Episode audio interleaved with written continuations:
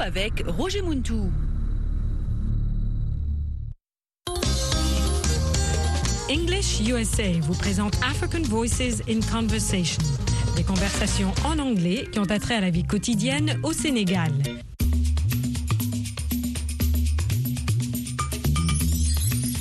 L'oncle Daouda veut une belle coupe de cheveux et une barbe finement taillée. Il se rend chez un jeune coiffeur. Il ressortira plutôt fâché. Écoutons-le avec ce coiffeur d'un genre bien particulier. Nous allons écouter cet entretien plutôt tendu. Vous répondrez par vrai ou faux, true ou false à ces énoncés. 1. Les styles de coupe de cheveux proposés par le coiffeur ne conviennent pas à l'oncle Daouda. 2. Le coiffeur, lui, fera un rasage complet à la fin. Vous répondrez ensuite à ces trois questions. 1. Pourquoi la musique du coiffeur dérange-t-elle l'oncle Daouda? 2. Quel style de coiffure l'oncle Daouda a-t-il commandé? 3. Pourquoi les lumières s'éteignent?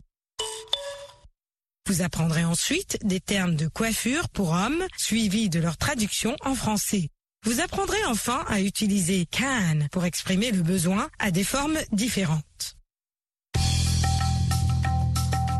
Nous allons écouter cet entretien plutôt tendu. Have a seat, uncle. How would you like your haircut? Pop style, rock style, or Zulu style? Neither, please. Just classic style. A short cut with a part on the left. Just like the African revolutionaries in the 60s. Lumumba, Faira, Dieudonné. Come on, man. I don't know those guys. Just trust me, you will be happy. How much will that be? 2,000 francs for the haircut and special price 1,000 for the beard trim. I can't pay that. Hey man, I'm not an old-fashioned barber. I use electricity, modern tools, and I have wonderful music. By the way, could you please turn the volume down? What? You don't like rap? Some kids gave this CD to me. It's called Enough is Enough. Wow, what are you doing? I told you left to part, but you are parting the right side. No problem. I can fix it quickly. Tell me, where do you part your hair again? At this side? In the center? Now what did you do? Now I have two parts in my hair. Why don't you start a new fashion? I'm sure many people will follow you. I don't want to start any stupid fashion. Hey, let me shave your hair completely. It's a very distinguished style. It's high class. Hey, what happened? Turn the lights back on. Looks like the power is out. How can I go back home like this? I'm not moving without a proper haircut. Don't worry. I have hats for sale. You can always come back tomorrow. It will only cost you 1,000 extra. It will cost me nothing. You won't see me again. Vous avez entendu dans ce dialogue l'oncle Daouda et ce coiffeur. L'énoncé 1 est vrai. Les styles de coupe de cheveux proposés par le coiffeur ne conviennent pas à l'oncle Daouda.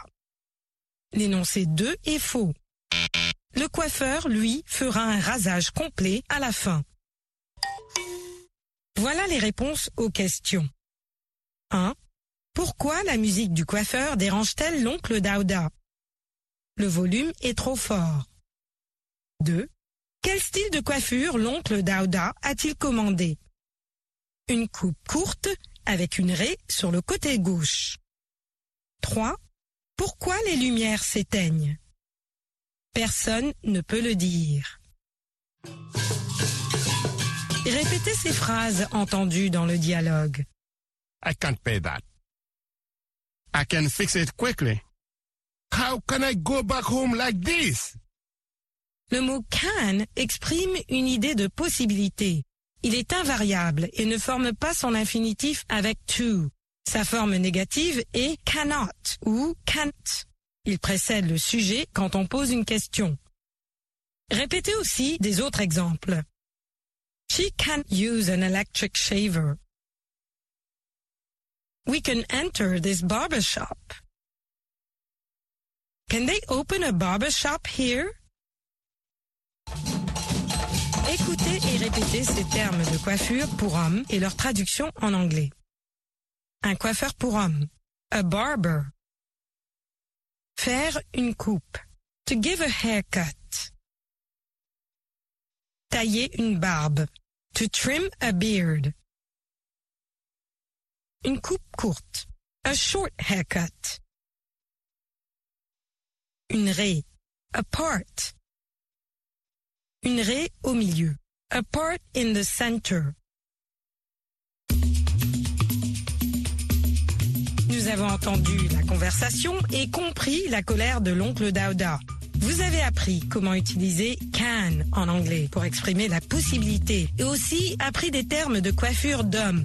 Un conseil, messieurs. Si vous voulez une belle coupe avec une raie sur le côté gauche, évitez de vous rendre chez ce coiffeur.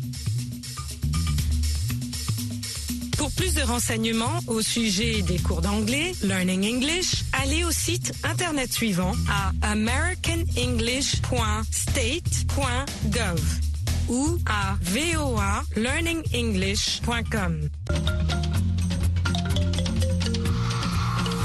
Hello, hello.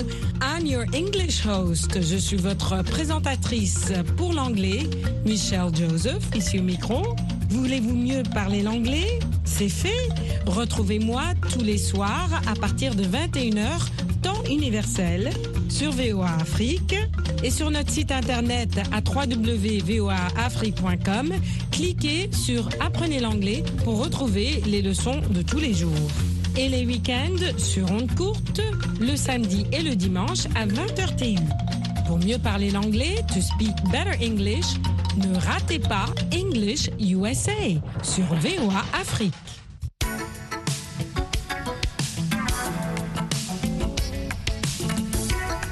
Welcome to Business English. Bienvenue à notre émission consacrée à l'anglais commercial aux États-Unis.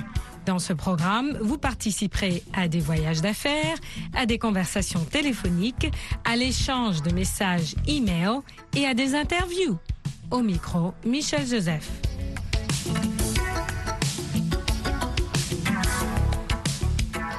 Telephone. Le téléphone, telephone ou bien the phone. I'm on the phone. Je suis au téléphone. The cell phone. Le téléphone cellulaire ou le portable. The cell phone. Aux États-Unis, vous entendrez souvent a call. You have a call. You have a phone call. A phone call. Vous avez un appel téléphonique. You have a call. Give us a call. Call me. Appelez-moi. Donnez-moi un coup de fil. Give me a call. To call, appeler. Vous allez entendre une conversation téléphonique dans laquelle les interlocuteurs parlent de certains pays. Dans l'exemple qui suit, vous entendrez Khalid dire I come from Cairo. My name is Khalid. I come from Cairo. Cairo is the capital of Egypt. Je viens du Caire. Le Caire est la capitale de l'Égypte. Vous allez entendre des questions. Elles commencent toujours par le verbe suivi du sujet. Is Memphis in Florida? Is Memphis in Florida? Formule toute simple pour le verbe être. Pour poser une question, vous inversez tout simplement l'ordre, le verbe venant avant le sujet. Is Max from Florida? Is Max from Florida? Max est-il de la Floride? Écoutez la conversation téléphonique qui suit. Now it's time for a phone call. Hello. Hello. My name is Khalid. I come from Cairo. You come from Egypt? That's right. I come from Egypt. Cairo is the capital of Egypt. I have a question for Mr. Harris. Yes, what is it? You come from Florida. Is Memphis in Florida? No, it's not. It's in Tennessee. Oh, okay. Uh, I have another question. Yes? Is Max from Florida? No, he isn't. He's from California. California? That's right. He's from California. Oh, thank you. Goodbye. Goodbye. Vous avez entendu des questions qui commencent par is, le verbe être à la troisième personne du présent, Is Memphis in Florida? Encore une fois, le verbe avant le sujet. Commencez votre question avec le verbe Is Memphis in Florida? qui vient de Memphis is in Florida. Is Max from San Francisco? No, he isn't. He, pronom personnel masculin pour Max dans ce cas. Les réponses à ces questions sont en général très simples. Yes, it is. Ou bien no, it isn't. Contraction de no, it is not. Vous avez entendu le pronom it qui se réfère à des choses ou à des endroits. Par exemple, what is it? Qu'est-ce que c'est? It dans la phrase I have a question for Mr. Harris. What is it? I have a question for Mr. Harris. Yes, what is it? Quelle est-elle? It remplace question. À la question Is Memphis in Tennessee? On entend la réponse No, it isn't. It remplace Memphis, ce qui fait que les phrases en anglais sont souvent courtes. Écoutons un dialogue entre deux personnes qui se présentent l'une à l'autre dans un avion en route pour New York. Hi, my name is Walter, Walter Kennedy. Hello, my name is Michael. Michael Davis. Nice to meet you. Nice to meet you too. Are you from New York? No, I'm not. Where are you from? I'm from Arizona. Cette fois-ci, je vais vous demander Are you from Senegal? Cette question commence par le verbe are. Are, conjugaison du verbe être. You est le sujet, tu ou vous. Are you? Êtes-vous? Es-tu? Are you from Senegal? Vous allez répondre, si vous n'êtes pas du Sénégal, No, I'm not. Contraction de I am not. I'm from Guinea. Allez-y, répétez. Are you from Congo? No, I'm not. I'm from Angola. Are you from Benin? No, I'm not. I'm from Nigeria. Are you from Ghana? No, I'm not. I'm from Ivory Coast. Écoutez et répétez. Are you from New York? No, I'm not. Where are you from? I'm from Arizona.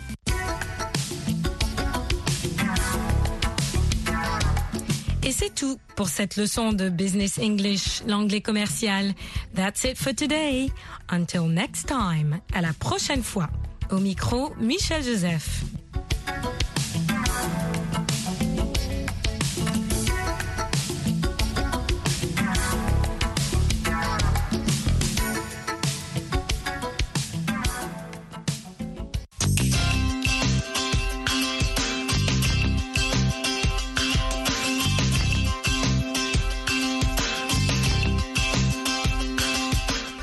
De cette leçon, vous apprendrez à décrire les événements qui se sont déroulés dans le passé. English USA est diffusé en direct de Washington. Au micro, Michel Joseph.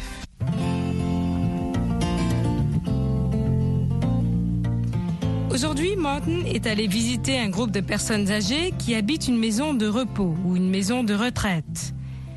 Il les écoute bien car chacun a une histoire très intéressante à raconter. Ils parlent de leur jeunesse et de leur vie. I lived here all my life. J'ai vécu ici toute ma vie. I was a farmer, but I didn't live far from the city. J'étais fermier, mais je n'habitais pas loin de la ville. Apparemment, certaines choses ont changé dans cette petite ville. Écoutons leur conversation.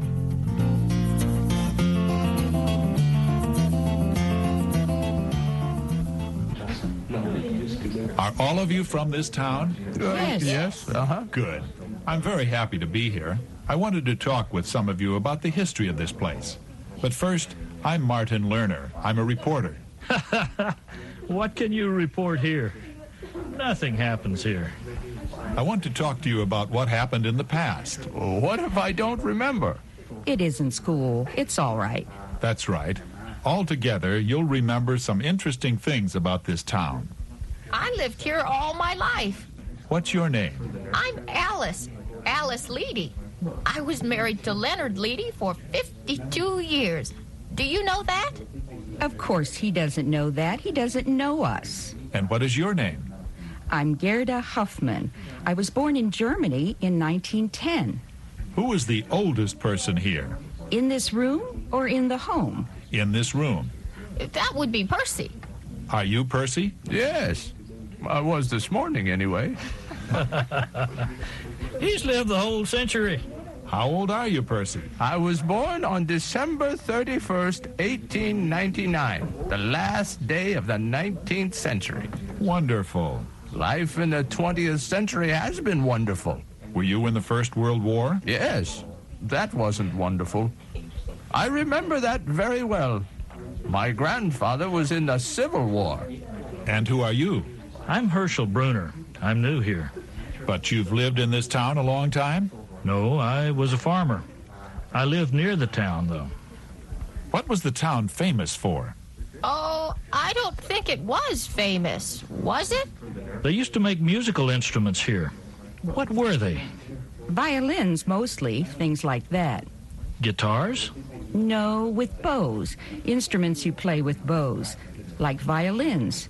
Do you understand? Of course. We made glass here, too. Did you know that? That sounds interesting. What kind of glass? Dishes, glasses, bowls. I remember that. They made everything. Is there a glass factory now? No, it left years ago. When did it leave, Alice? Uh, probably after World War II. So many factories left then.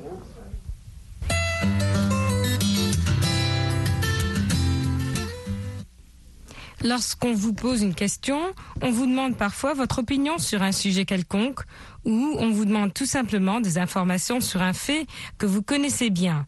Par exemple, Martin Lerner demandera au groupe de personnes âgées Are all of you from this town? Êtes-vous tous de cette petite ville? Ou bien What's your name? Comment vous appelez-vous? Écoutez les questions de Martin Lerner qui vous serviront ensuite comme exemple. Are all of you from this town? What's your name? Who is the oldest person here? Are you Percy? How old are you, Percy? Répondez aux questions de Martin Lerner au sujet de faits et de situations que vous connaissez bien. Par exemple, How long have you lived here? Cela fait combien de temps que vous avez vécu ici? How old are you? Quel âge avez-vous? Vous connaissez ces réponses. Essayez. What's your name? What town are you from?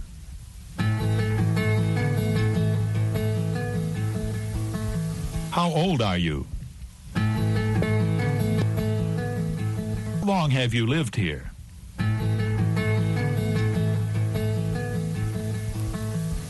It must have been colder then. I think it's colder now. My mother was sick. My grandmother took care of us. I remember people used to be sick a lot. We always had a doctor or two. We didn't have a doctor during the war. Lorsque Martin parle d'un sujet, essayez de donner une opinion sur la même chose. Par exemple, s'il dit I live in a small house. J'habite dans une petite maison. Essayez d'ajouter une phrase qui se rapporte à la maison dans laquelle vous habitez. Par exemple, vous pouvez dire I live in a small house outside of town, en dehors de la ville. Continuez avec Martin Lerner. I live in a large city.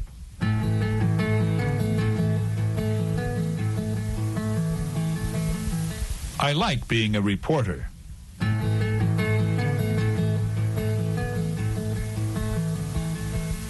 I'm talking to some old people.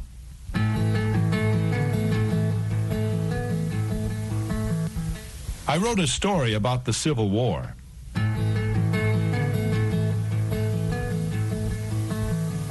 Thank you for talking to me today. I enjoyed it.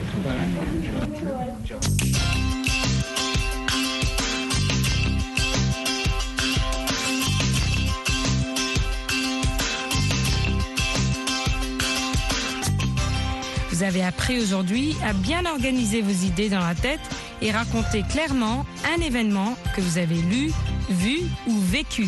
Cela vous servira à le raconter d'une façon plus précise dans ce monde qui change de plus en plus. Il faut garder parfois les bons souvenirs du passé. Si vous voyez un changement dans la ville ou dans le quartier où vous habitez, essayez d'en discuter avec vos amis ou votre famille, in English, of course. Ils auront peut-être bien de choses à vous raconter.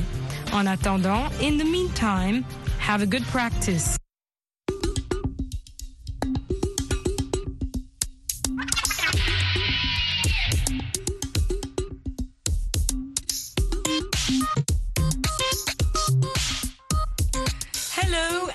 Welcome to Anglais Télé. Bonjour et bienvenue à Anglais Télé. My name is Michelle Joseph and I have a wonderful guest with me today. Can you introduce yourself? Uh, my name is Kadiatou Traore. I'm a host of Malikura. She is the host of Malikura, which is our program in the Bambara language. From which country? Mali. Mali. And I have invited Kadiatou in order to honor one of the great poets of this country, Maya Angelou. And we're going to honor her by choosing a few of her poems. And I'm kind of putting Kadiatou on the spot because she is going to choose a poem among the ones I have given her and read a little. And which one would you like to choose? I think I've given you a few of there. Yeah, Which ones? Michelle, I'm gonna choose a human family. Human family, la famille humaine. Interesting title. And uh, And uh, we're going to ask our engineer to accompany Kadiatou, who is from Mali. So, of course, we have to play music from her country. So, go ahead. Let's hear a verse. okay. Yes. I know the obvious differences in the human family. Some of us are serious, some thrive on comedy.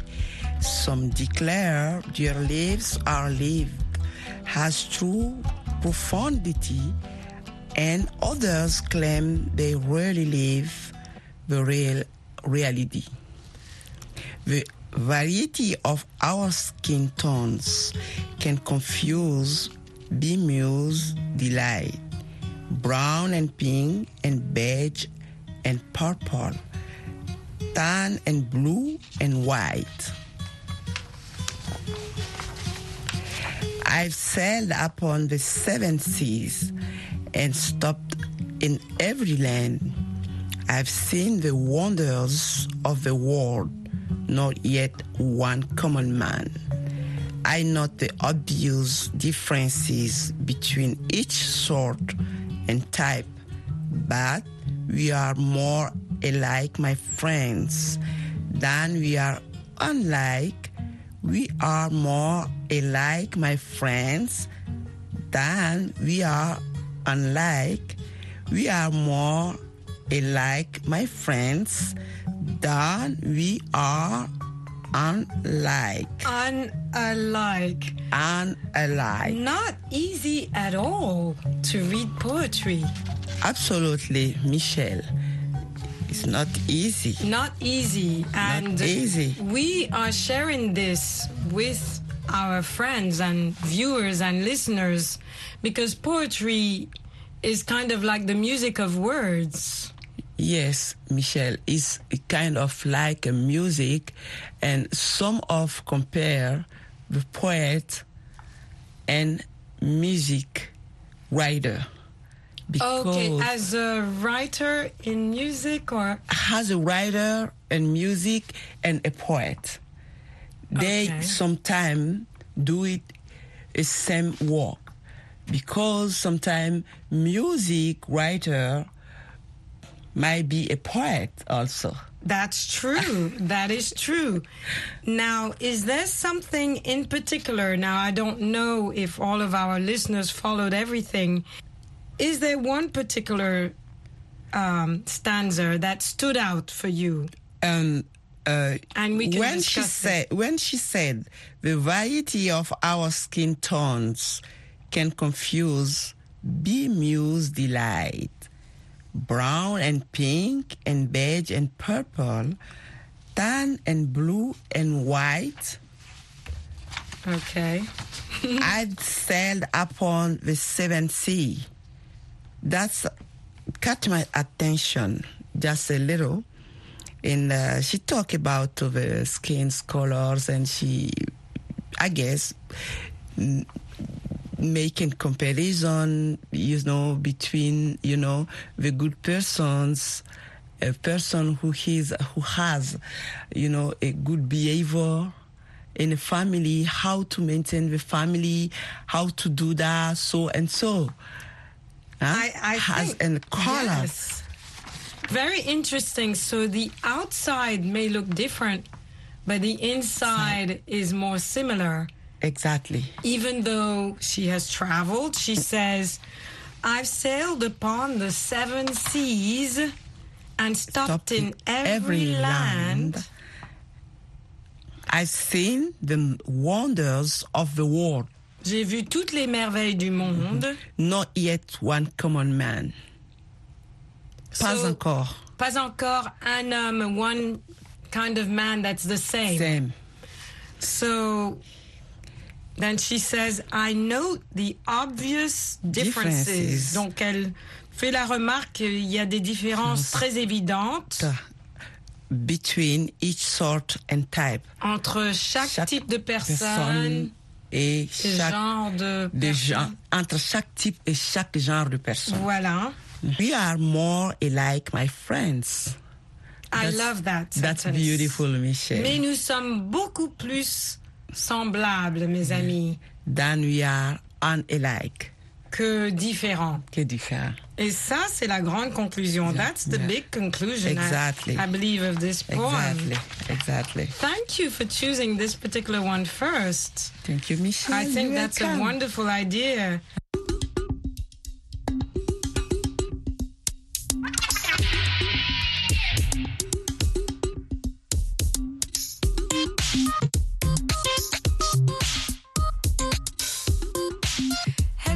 Welcome back to Anglais Télé. Bonjour, bienvenue à Anglais Télé. Je m'appelle Michelle Joseph. You can find us on Facebook, Anglais Télé. And I have with me my colleague, Kadiatou Traoré. Kadiatou Traoré from the Malikura program. She's one of the hosts of the Bambara. show, which called Malikura. Absolutely. and we are looking at the poems of Maya Angelou, who has just left us, who is a great American poet, a woman. And Kadiatou had already looked at the human family. And I'm going to start with another one here, and we're going to share this together. Okay. Uh, I'm going to read some of the poem called Still I Rise et toujours je continue de me lever. Okay. Um, you may write me down in history with your bitter, twisted lies. You may trod me in the very dirt, but still, like dust, I'll rise. You may shot me with your words. You may cut me with your eyes. You may kill me with your hatefulness. But still, like her, I'll rise. Okay, well, I think this is a powerful poem. Uh, the words are nearly like arms and tools and knives. Uh, It's she really uses strong words. Did you understand everything? Um, on my understanding, Michelle, I can say um, Maya Angelou uh, was a big, big poet, and uh, she uh, she coming from a long way to becoming like a poet now because she. Um, So the suffering and the pain. Exactly. And through all of that, I think uh, her mind uh, was working as a poet to, to you know, to express uh, special things uh, from that, that uh, uh, society, that community, black community. And it's, it's very, very, uh, very, very uh, strong what she she want to express here. Absolutely. We're very grateful for